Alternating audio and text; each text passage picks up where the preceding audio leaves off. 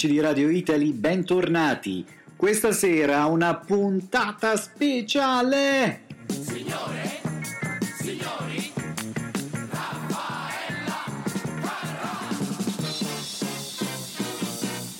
Ma che sera, ma che sera, questa sera, questa sera, io mi sento, io mi sento così bene, così bene, facciamo. Ebbene sì, sembra un sogno, ma stasera sto proprio parlando di Raffaella Carrà e non sono da solo, stavolta non sto appunto sognando, ma con me c'è il ballerino, coreografo di Raffaella, Stefano Forti, colui che l'ha accompagnata per vent'anni della sua carriera televisiva, una persona che non rilascia quasi mai interviste e non parla mai pubblicamente di Raffaella, quindi per me è davvero un onore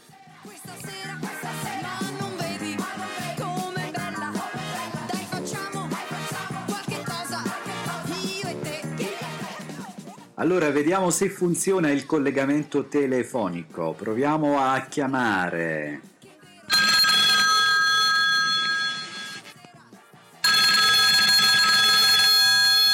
Pronto Stefano, ci sei? Ciao!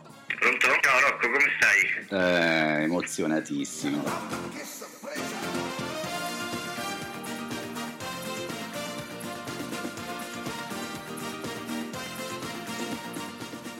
Sto bene, sto bene, no, mi, mi, fai questo regalo, è troppo grande.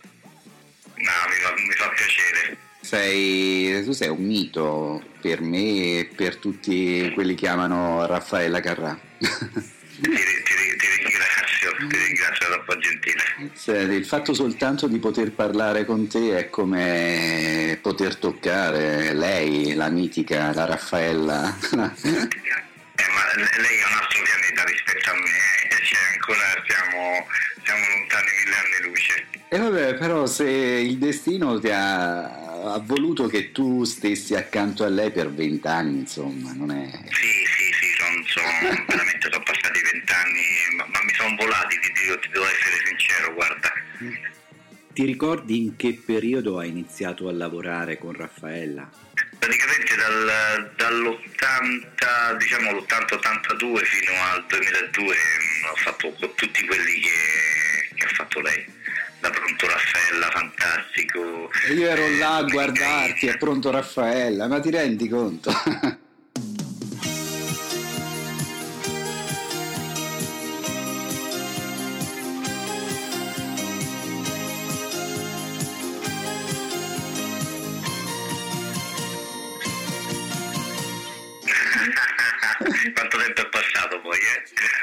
eh? No, veramente andavo a scuola, però sai, correvo, prendevo l'autobus per vedermi almeno l'ultima mezz'ora e... ce la facevi però dai, anche con le corse però ce la facevi a farlo. Ce la facevo, mi mettevo là in silenzio, con punto e virgola, che poi sai mi sono comprato anche il cane, ho comprato il cane. Veramente? Sì, sì. Ah, ce l'hai avuto te pure, pure? Il cane era punto, il gatto era virgola. Punto, il cane era punto, sì, non so se mi ricordavo se era punto virgola. e te invece in Cina che ci fai? Io in Cina insegno, insegno l'italiano e lo facevo anche già in Italia però, eh? E ultimamente poi invece anche la televisione si è accorta di me e ho cominciato a fare qualche spettacolino, un talent Eh, show. l'ho visto. Come sono andato Stefano? No, benissimo, mazza spigliatissimo, bene, bene, si, si- si vede che, dentro lo spettacolo. Mamma mia, guarda, tu hai visto me che ballavo, tu sei un coreografo come te. Incredibile. Ma quanto tempo fa sei, sei partito per la Cina? Sono partito dieci anni fa. Dieci anni fa. Dieci anni fa? Sì, sì, sì, sono dieci anni che sto qua e adesso andiamo per gli undici. Evviva la fatalità!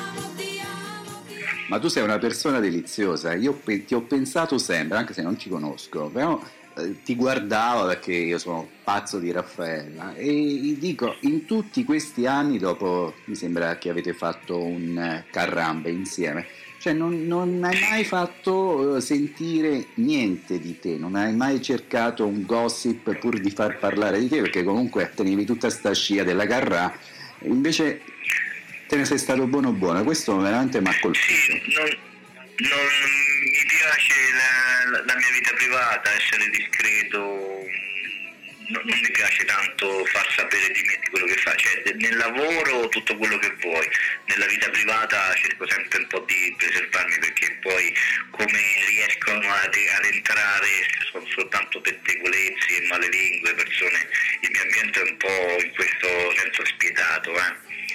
Tra, tra colleghi, tra... quindi è un po' difficile, io cercavo sempre di, di dissociarmi perché non non è così, però di, di, di, un po' di proteggermi da questa, da questa cosa, ti dico la verità.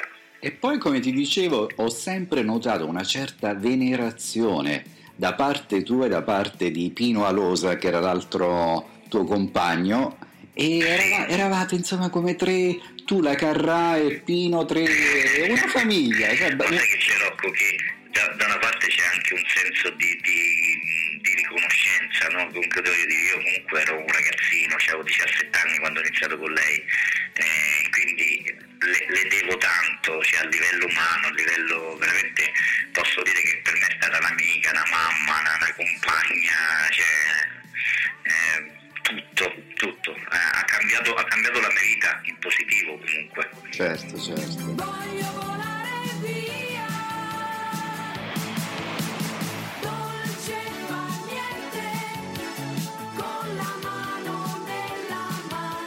Comunque una cosa poi, mi sono fatto pure i capelli come i tuoi quando avevo 18-19.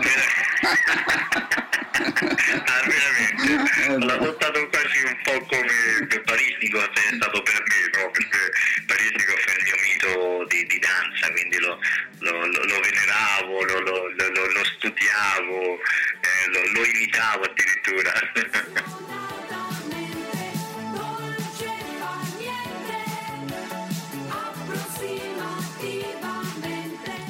come ti dicevo, pronto Raffaella non è che mi ricordo proprio bene di te perché andavo a scuola, invece da Buonasera Raffaella che andava di sera appunto è già un ricordo più chiaro. Poi siete passati all'allora Fininvest con il Raffaella Carrasciò e a proposito, ascolta un po' la sigla del Raffaella Carrasciò, te la ricordi? E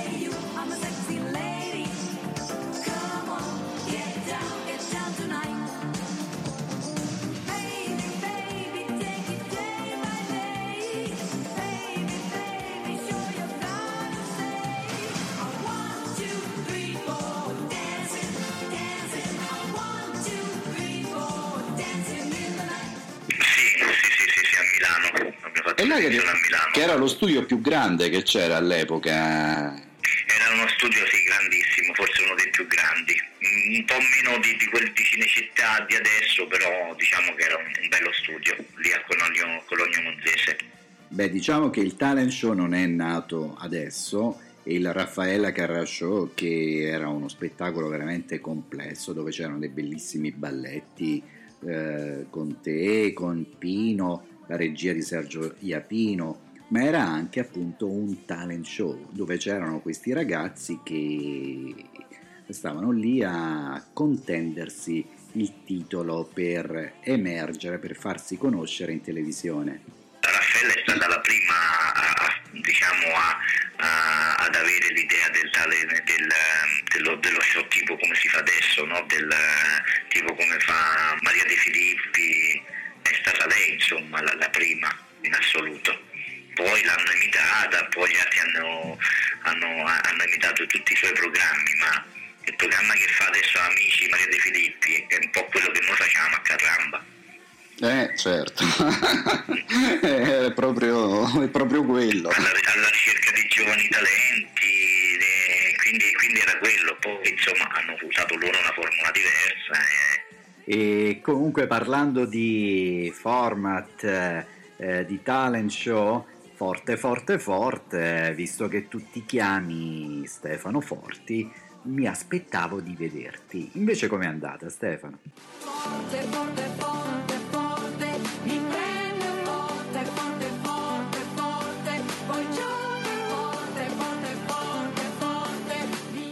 Mi ha chiamato Raffaella, io ci devo essere, poi non, purtroppo non ci siamo messi d'accordo con eh, la, la produzione, l'appalto diciamo, che purtroppo quando ci sono, prima si lavorava RAI e RAI, quindi io andavo direttamente a contrattare il RAI e, e adesso con gli appalti è tutto cambiato, tu, purtroppo devi fare capo a un produttore che c'è di un appalto che ti chiama, se ti metti d'accordo bene, se no arrivederci. E infatti purtroppo è stato così, ma non, non tanto a livello economico quanto a livello proprio di, di, mm, proprio di, di cose da fare, quindi ehm, non mi stavano bene certe cose, quindi sai, ritornare dopo tanto tempo e ritorni anche male, allora sinceramente dici ma ma figurati tanto quello che ho fatto ho fatto, non è che devo dimostrare ancora il mio valore, no? Eh. Quindi ho preferito rinunciare che eh, rientrare male.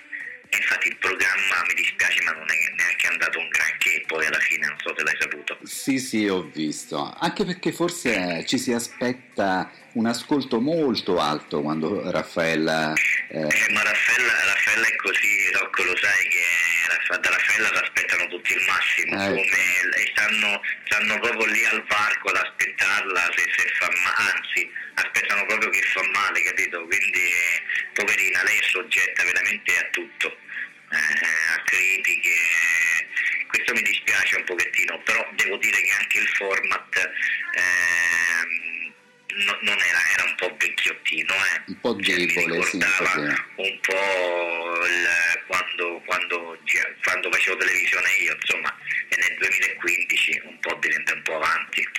Ma loro sicuramente l'idea era quello di creare un format anche poi da venderlo all'estero, visto che hanno chiamato il ballerino Cortés, quindi era pronto per, per eh, sfornarlo in Spagna fuerte, fuerte, fuerte e casomai anche in Germania. Sì, sì, sì, ma, ma tu, tu, hai già capito tutto, quindi eh, conoscendo Raffaella sai che questo progetto è ma secondo me è mirato soprattutto alla Spagna, vedrai che verrà portato in Spagna. Secondo me una cosa deve essere un pochino eh, riveduta, eh, il format se, se viene riveduto se, può essere vincente perché... Un po', un po', corretto però Rocco, ti devo essere sincero perché mm. anch'io io l'ho visto non con l'occhio critico dell'addetto al lavoro, l'ho visto come spettatore e io come spettatore ti dico che un po' mi annoiava, non mi piacevano le scelte dei, dei ragazzi, eh, non ho trovato un talento né, né, né canoro né di danza né di, di, di, mm, di, presentatore, quindi sinceramente anche la scelta non è colpa di Raffaella, figurati, però Raffaella come eh, essendo lei la, la, padrona di casa doveva un po' verificare eh, tutte queste cose perché lei, a lei non gli sfugge mai niente e sinceramente eh, questa cosa l'ha, un po' trascurata secondo me, gli autori eh, non, non erano un granché. E se, secondo te Sergio Iapino in tutto questo ha, ha qualche colpa? Secondo me sì, perché insomma un regista è un regista, perché la, la, regia è importante, ma non soltanto quello che va in onda o in video, anche quello che il copione, eh, i ragazzi, le scelte. Un regista è come se, se prendi Zeffirelli e e, e fa, un, fa, un, film eh,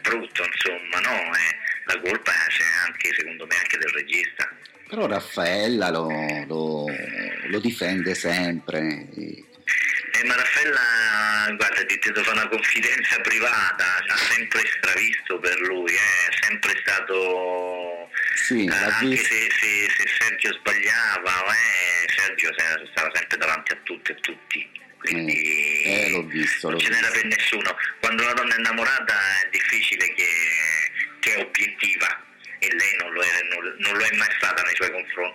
sincero. Questa è una confidenza che non c'entra niente. Che... Rimane tra noi. sì, sì, vabbè, ma figura, non è che ho detto niente di male, cioè, per lei è, è, lui è, è veramente davanti a tutto.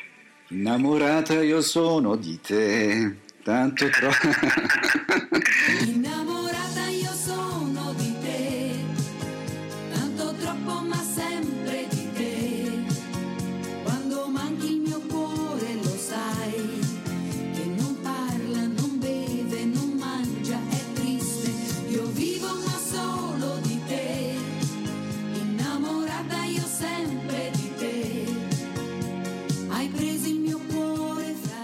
parlando di altro, tra danza, tv e teatro, qual è che preferisci? Tra la danza, la tv e il teatro? Sì.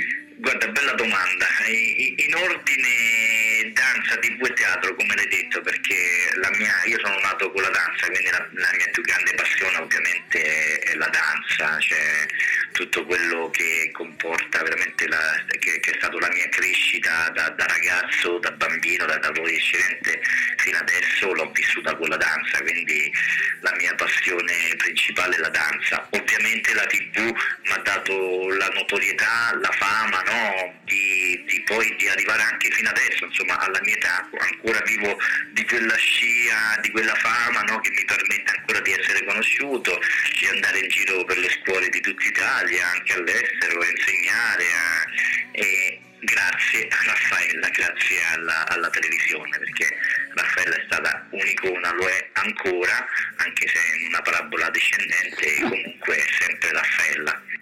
Eh certo. Facciamo un salto in Spagna con Fiesta.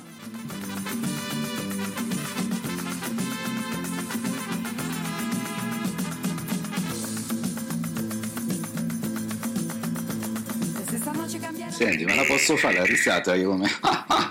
non ce l'ho pure io la fantastica, proprio, ma proprio naturale, non è, non è sforzata la sua...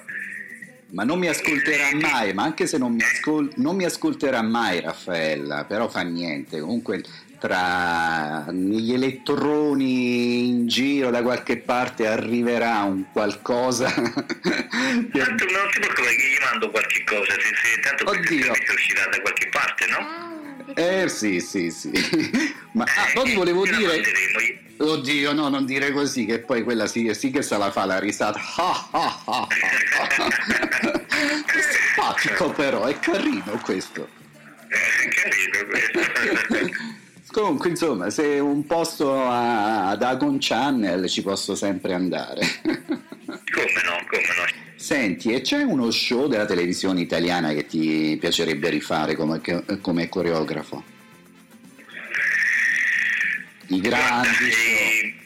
Sì, devo essere sincero, a me il, il, fantastico che aspettavo il sabato sera è, è, lo show che mi piacerebbe proprio rifare in assoluto, sia come ballerino che come coreografo, come coreografo tantissimo perché il balletto a quell'epoca negli anni 80-90, fine 90 era, era, fondamentale, era la parte centrale de, de, di un programma mm-hmm. dove c'erano scenografie, c'erano costumi, c'erano una quantità di ballerini, eravamo tipo 20 ballerini tra uomini e donne, costumi sfarzosi, scenografie milionarie, quindi eh, sono stati bei momenti, bei, bei periodi per la televisione italiana, credo veramente per la televisione stessa. Se non sbaglio Raffaella nel 1991 ha fatto l'ultimo fantastico, quello con Dorelli, e lì c'era anche una bravissima ballerina che si chiama Mia Molinari. Era sì, quello con Mia Molinari, eh? era Raffaella e Gianni Dorelli. E Gianni Dorelli, sì, insomma, ballavamo insieme, insieme, a Mia Molinari. Sì. Con Scranda la mela, Scranda. Scranda, la mela. bravissimo, Scranda la mela.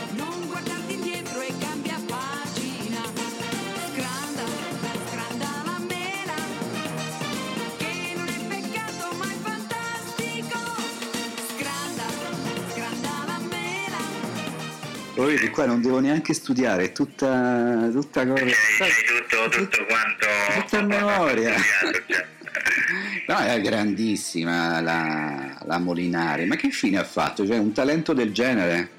Cercano talenti nei talent show e c'era un talento del genere che è sparito. Eh, ma non è stato, no, non, è, non, è, colpa della televisione, è un po' colpa del carattere. Mia, è un po' un caratterino un po' particolare, un po' come Ether, era un abbastanza uterina, no? quindi è un po' con uh, queste, questi picchi di, di eh, persone genialissime, ecco, veramente con talento da vendere, però, però con un caratterino non troppo bello. Fatto il carattere poi hanno penalizzato a mia. Ah, yeah.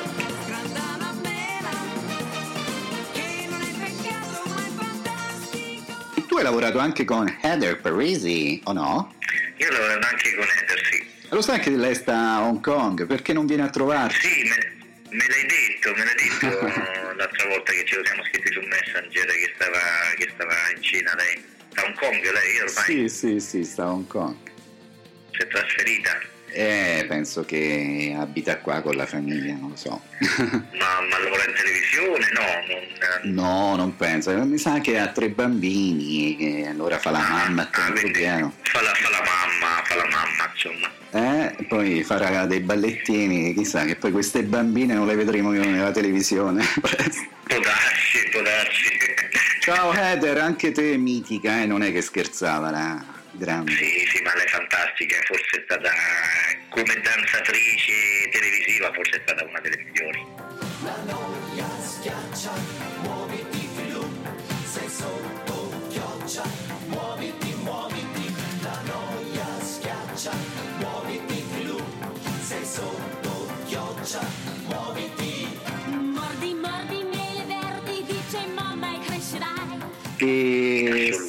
Stefano, eh, un pensiero anche alla Cuccarina, che hai lavorato anche con lei. Cosa, cosa ti viene in Anche con mente? Lorella, Lorella è la persona, la persona più umile che abbia conosciuto, la persona veramente la ragazza della porta accanto, perché a parte che abitavamo nella stessa zona, quindi ci, ci incontravamo molto spesso, quindi la conosco molto bene.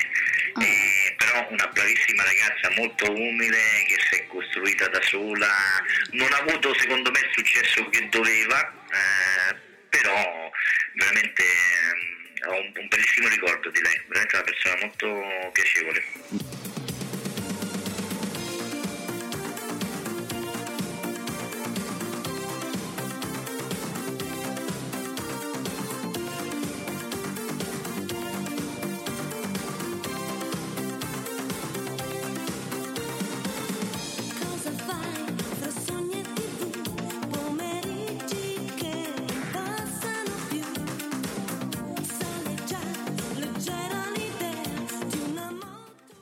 Anche Lorella comunque ha dato tanto allo spettacolo, al varietà italiano. Eh, sa ballare, sa cantare, sa recitare e sa fare un po' tutto.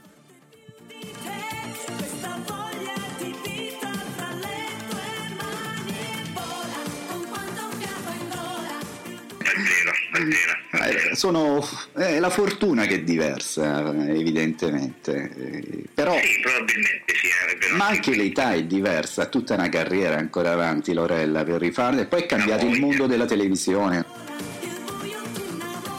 Comunque non mi è piaciuta Domenica In, quello che ha fatto, No, perché, neanche, a me, sinceramente, neanche a me. perché lei è un altro tipo di talento e là ci voleva qualcos'altro. Vabbè. È vero, Sì. Le auguro veramente di ritornare a fare perché secondo me c'è lo spazio per fare uno show sia in Rai sia in Mediaset di quelli fatti per bene. Ha voglia, ha voglia, certo. Eh, lei adesso la televisione è un po' ferma, eh, Rocco. Bisognerebbe venire là in Cina, eh, bisognerebbe avere l'opportunità di, di- di- di fare qualche cosa. A me sinceramente dopo l'esperienza spagnola, quello che ho fatto in Sud America che ho girato, mi piacerebbe una- un posto asiatico, un posto di- diverso.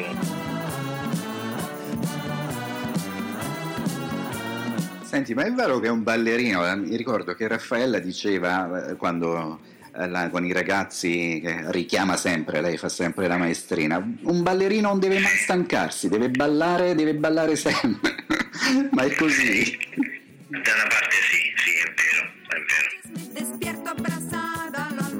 Senti, ma poi vedevo anche le prove lì a Raffaella Carrascio e lei ci metteva, ma era l'ultima ad uscire che vedevo che tutti erano andati, invece lei restava con Sergio Capino e, e si faceva tutte le, le- le- le- cose di, di danza, casomai per un passo ci metteva ore e ore, ma, ma non è che non sa ballare la Carrascio.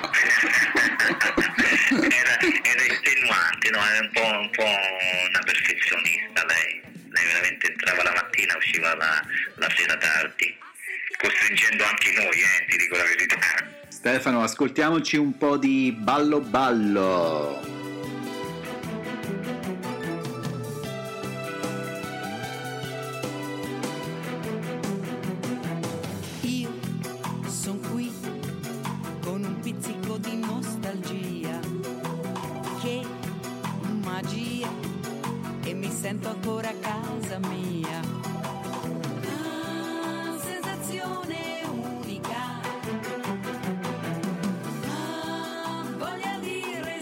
Beh, direi che Raffaella più che essere radiofonica è televisiva, perché con quello sguardo, con quelle mani, con il suo modo di ballare, di muoversi, ha quel fascino, quel, quel, quel carisma che ti prende.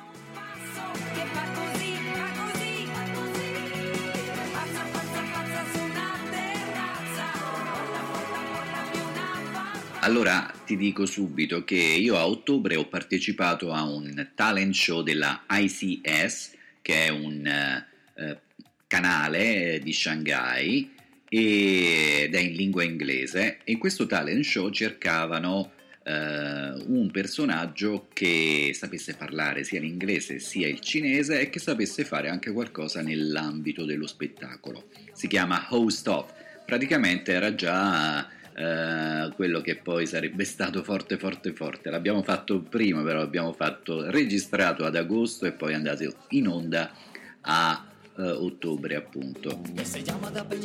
Mi hanno chiesto di, di- di fare qualcosa. eh, io insomma non so cantare, però so ballicchiare, non avevo tempo per preparare eh, niente, allora mi è venuto in mente di fare la Macarena, però farla un pochino eh, molto romba.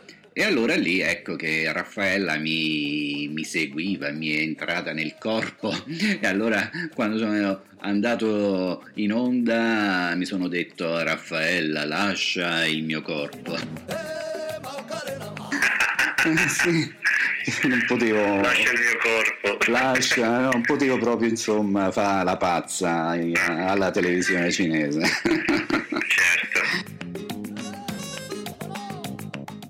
Maestro Stefano Forti è un grande coreografo e anche se non è più a fianco di Raffaella, però il suo lavoro continua ancora, insegna, l'hai detto anche tu. Volevo sapere se tra le tue allieve c'è qualche talento che è degno di lavorare in televisione. Ci sono parecchi, parecchi talenti, parecchi talenti, ovviamente sono giovani quindi si devono formare, però nel, ne ho veramente ta- tantissime ragazze e tantissimi ragazzi veramente talentuosi.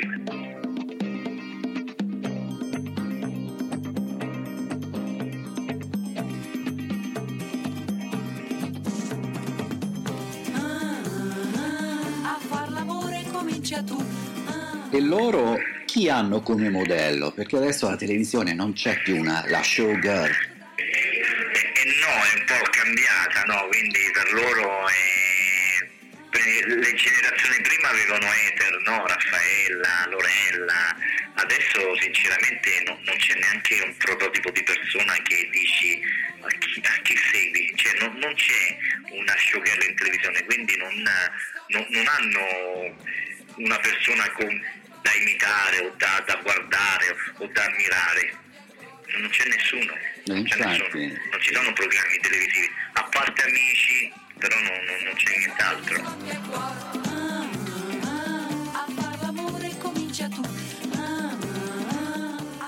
Eh sì, è giusto. Comunque volevo dire che Raffaella è fonte e ispiratrice anche per le star internazionali. Da Madonna che nell'ultimo concerto ha ballato una specie di tuca tuca, passando per Lady Gaga che nei costumi è molto simile a Raffaella e infine ai Saint Motel, una band californiana che nel loro ultimo video, My Type, fanno ballare virtualmente la Carrà in bianco e nero, presa da un video dello spettacolo Mille Luci dove lei ballava il pezzo di Adriano Celentano. Sentiamo un po'.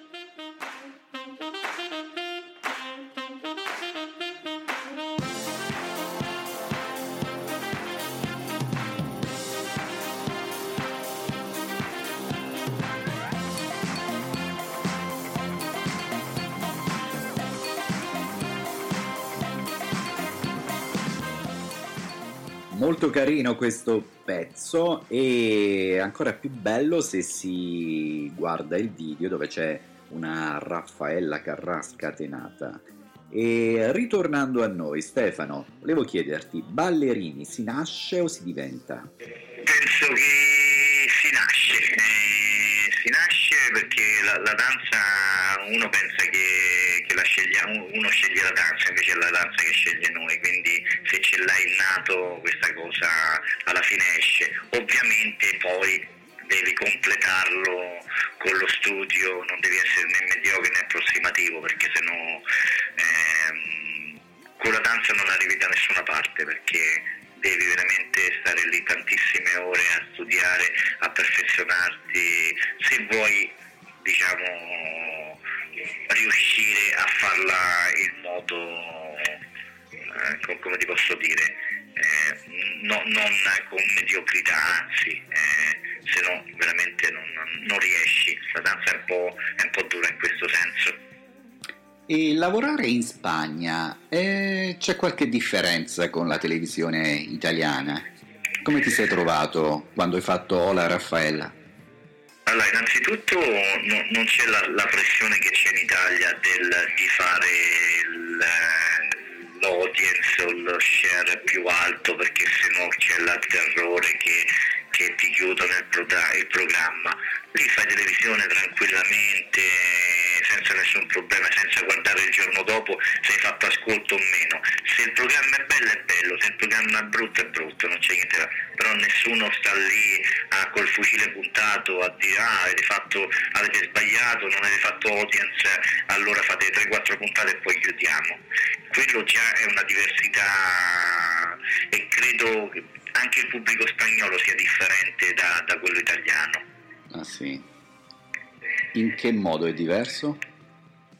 Ma sai proprio anche come credo anche come cultura, come, come pubblico, eh, no- non dico che il, il nostro pubblico è un pubblico un pochino un po' più, più critico, lo spagnolo è, è un pochino più morbido, ehm, è diverso in questo senso, il nostro già ti critica, vedi insomma Raffaella ha fatto adesso il programma subito criticata dalla stampa ammazzata perché non era in Spagna ti lasciano un po' vivere, ti lasciano un po' respirare, perlomeno ti fanno correggere il tiro.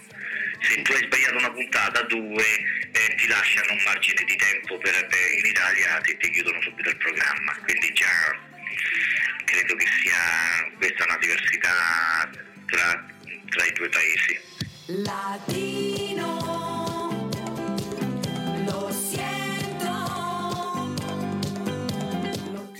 Senti, ma, ma come fa a mantenersi così in forma sta Raffaella? Che mangia? Poi dice che sa cucinare.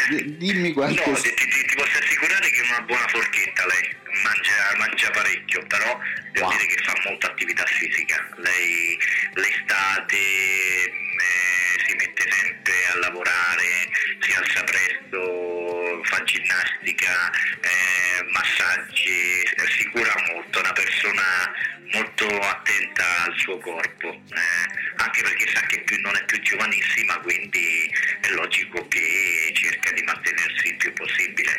Ma ce l'ha un compagno? Allora sì, eh, diciamo che ad- adesso sta con... eh, Stefano, con, sta attento, eh. non, non- non lo dire se non lo vuoi dire. No, vabbè, ma, ma- ma tanto è, è dichiarato anche da lei, quindi è, è dichiarato anche da lei questa cosa, quindi sta con il suo compagno nasce come sua guardiaspalla, no? Si Ah. chiama Claudio. No- non si sa nulla di lui, però si sa che questa persona c'è, esiste, praticamente era la sua guardia del corpo prima e poi alla fine è diventato il suo compagno, forse per stare tanto insieme, poi alla fine eh, diciamo che, che è rimasta con questo compagno. Lo conosco io, è una bravissima persona, un bravissimo ragazzo, quindi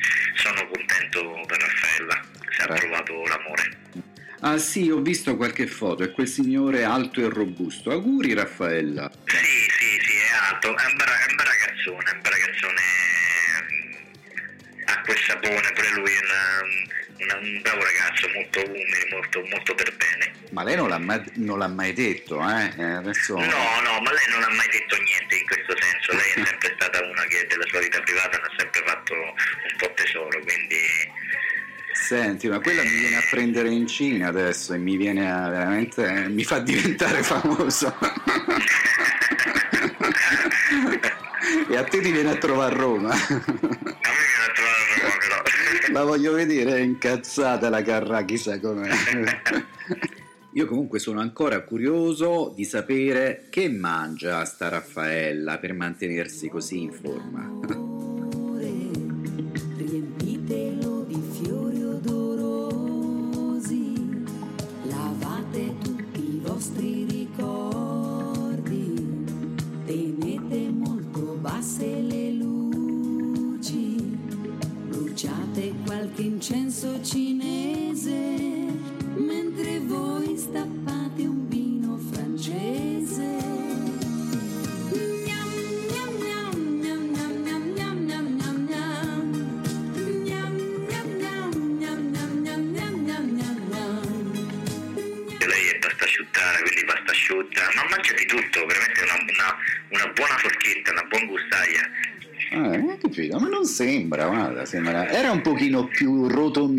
Quando ha fatto il Carramba appena tornata dalla, dalla Spagna, forse era un po' così, no depressa, no, perché non mi sembra una tipa depressa, era un po'... No, forse sai che quando smetti, cioè, anche perché eh, in Spagna lei ba- ballava molto meno, quindi quando smetti un po' di ballare un po' di chiletti li riprendi, eh. Quindi può darsi probabilmente era il periodo che ballava un po' di meno, Ah, ecco, perché aveva delle belle... Comunque bello il format, comunque era il format della BBC Surprise Surprise che pure loro se lo sono girati e rivoltati e si sono creati vero. Però lei, vedi, eh, fa dei programmi che sono così forti, da Pronto Raffaella che faceva 10 milioni a Carramba, che ne parliamo, poi dopo si stanca di fare le stesse cose e vuole eh, cimentarsi. Vuole, vuole cambiare, vuole variare.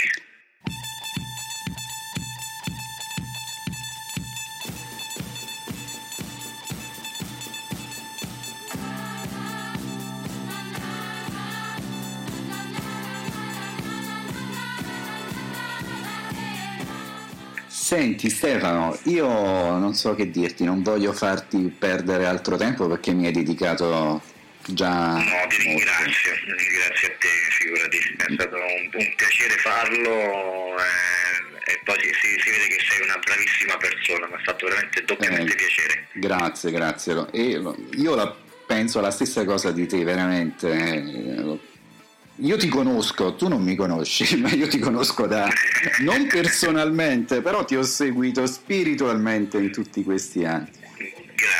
E veramente grazie per questo regalo. no? Non- sono le due, le due di notte, non so se riuscirò a dormire. no.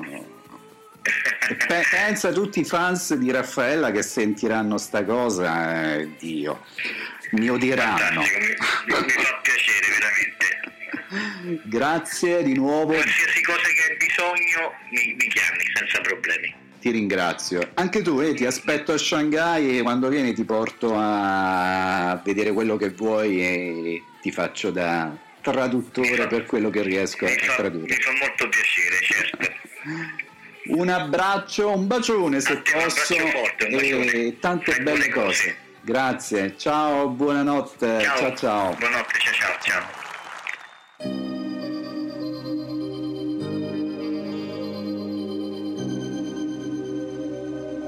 Restiamo in casa questa sera